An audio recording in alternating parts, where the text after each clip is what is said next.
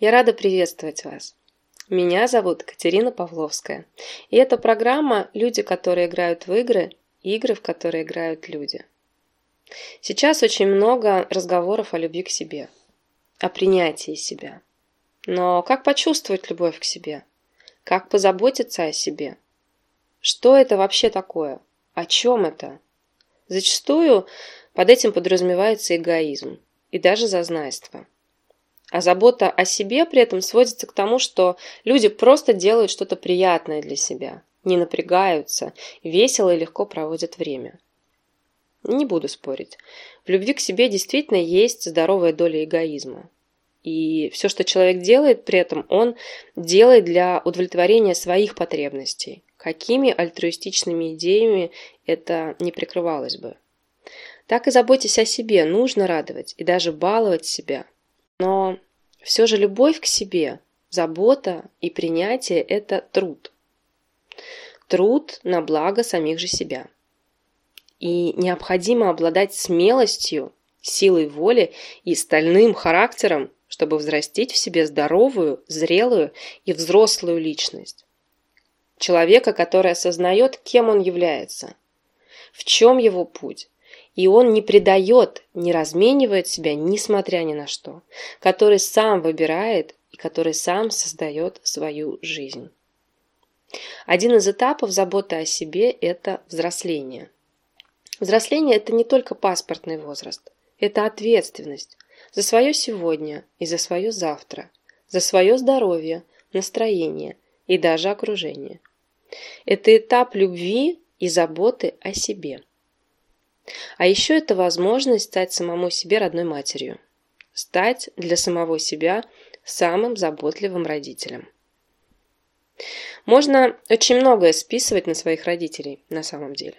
Говорить, что это они нас такими воспитали, это они нас такими сделали, это исключительно на них ответственность за то, какими мы с вами сейчас являемся.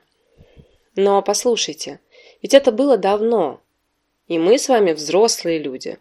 Ну, по крайней мере, если верить паспортам. А значит, и ответственность на нас. Да, принять это достаточно непросто. Пожалуй, еще сложнее начать череду внутренних трансформаций. Даже начать здоровый образ жизни. Правильно питаться, ходить в тренажерный зал или бегать по утрам, отказаться от вредных привычек. Это одно из ярких проявлений любви к себе. Но легко ли дается такая трансформация? Вовсе нет. И вот здесь пришла наша очередь брать себя за руку и вести в спортзал. Или отказаться от алкоголя. Или начать готовить себе полезные завтраки. Раньше мама говорила нам, не дружи с этим мальчиком или с этой девочкой, плохому научат. А теперь нужно самому, заботясь о себе, тщательно выбирать круг общения. Иногда приходится для сохранения псих психологического здоровья, внутренней гармонии и даже экономии времени просто отказаться от общения с людьми, которые приносят негативные эмоции или отрицательные последствия в наше повседневное существование. Но ложная скромность и навязанные общественным мнением правила мешают нам сделать радикальный шаг и вычеркнуть человека из списка контактов. И только искренняя забота о себе позволит откинуть все это и сделать шаг, понимая, что наше эмоциональное состояние куда важнее общественного мнения. И существует вероятность, что в какой-то момент вам может показаться, что вы оказались в вакууме, в социальном вакууме. Потому что люди из вашего прежнего окружения выбирали вас за то, кем вы были раньше, когда вы еще сами не знали себя и когда вы не умели о себе заботиться. Да, я уверена, что это не абсолютно все. И со временем вокруг вас будет все больше людей, которые так же, как и вы, выбрали другой путь. Жизнь в любви и заботе о себе – это осуществление не всегда простых, а иногда не очень приятных, но крайне важных для здоровья психики и внутреннего равновесия решений. Очень важно быть честным самим собой, объективно оценивать собственные действия, в особенности неудачи, разочарования и провалы.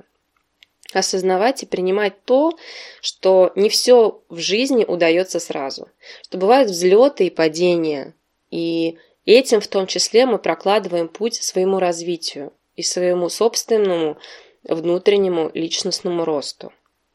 Стремитесь жить собственной жизнью, а не быть копией кого-то более успешного, образцового, идеального. Найдите свой путь, и он может быть абсолютно не похож на другие, и даже не одобряться кем-то. Но никто лучше вас вашу жизнь не проживет. Разрешите самому себе не быть гениальным, особенным или совершенным.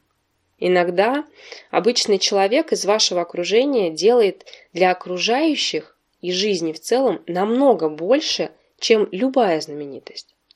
И важнее вырастить психологически здоровых детей, чем гениальных. И тогда каждый такой ребенок во взрослой жизни сможет найти свое место под солнцем и стать счастливым. Жизнь идет своим чередом. И пусть в ней будет больше душевного тепла и взаимопонимания, чем безупречной чистоты, роскошных вещей или идеальных фигур. Откажитесь от пустой тревоги о собственном несоответствии стандартам.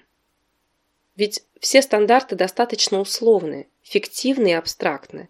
Знаете поговорку, что русскому хорошо, то немцу смерть. И так ведь во всем. Мы разные. И каждому подходит что-то свое – и каждому нужно что-то свое. И каждый проявляется в чем-то своем.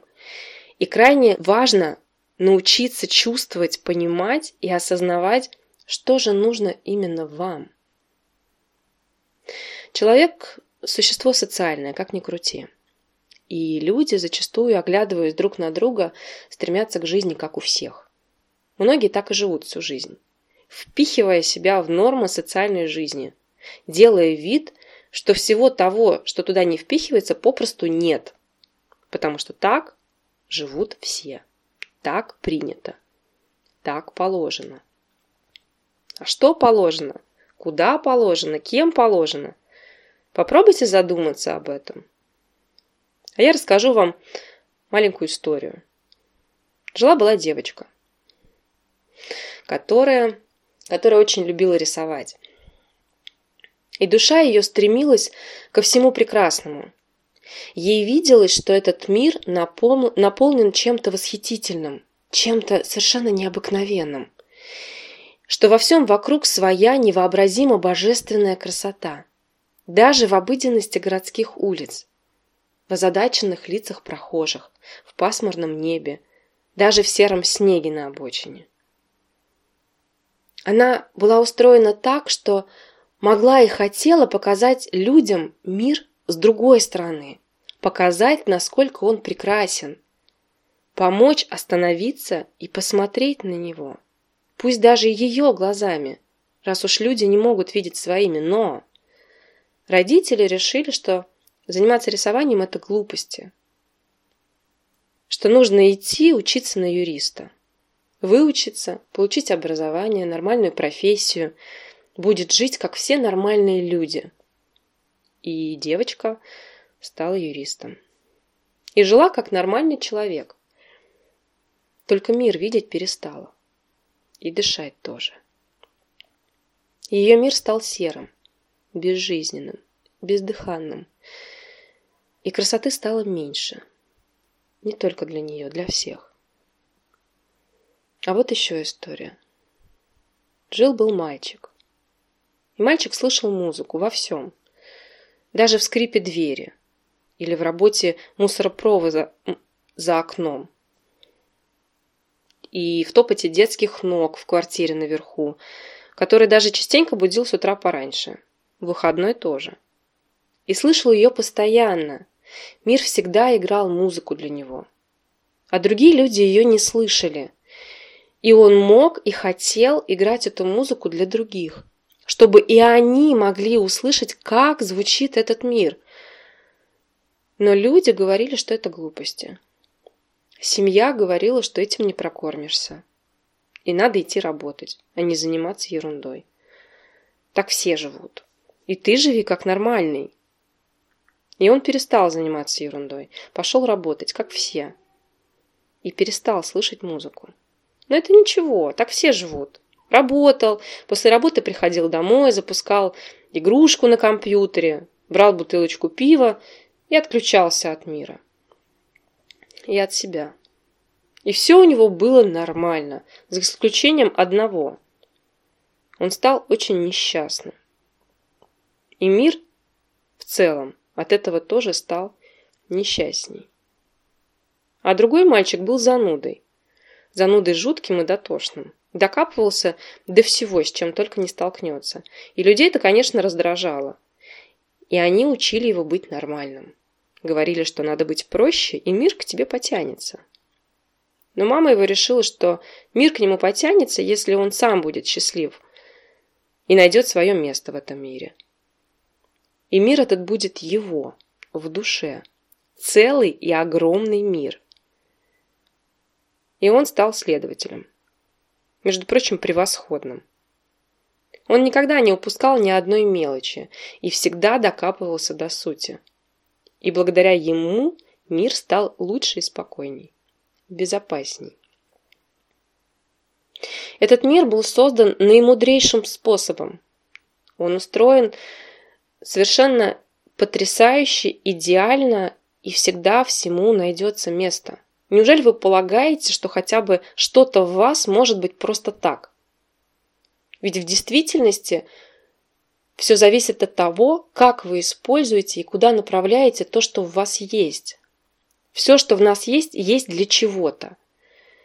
Мы маленькие винтики вселенского механизма. И любое наше проявление, качество, особенность – это незаменимые детальки, которые обязательно нужны для всего огромного мира, и вашего собственного, и внутреннего, и внешнего.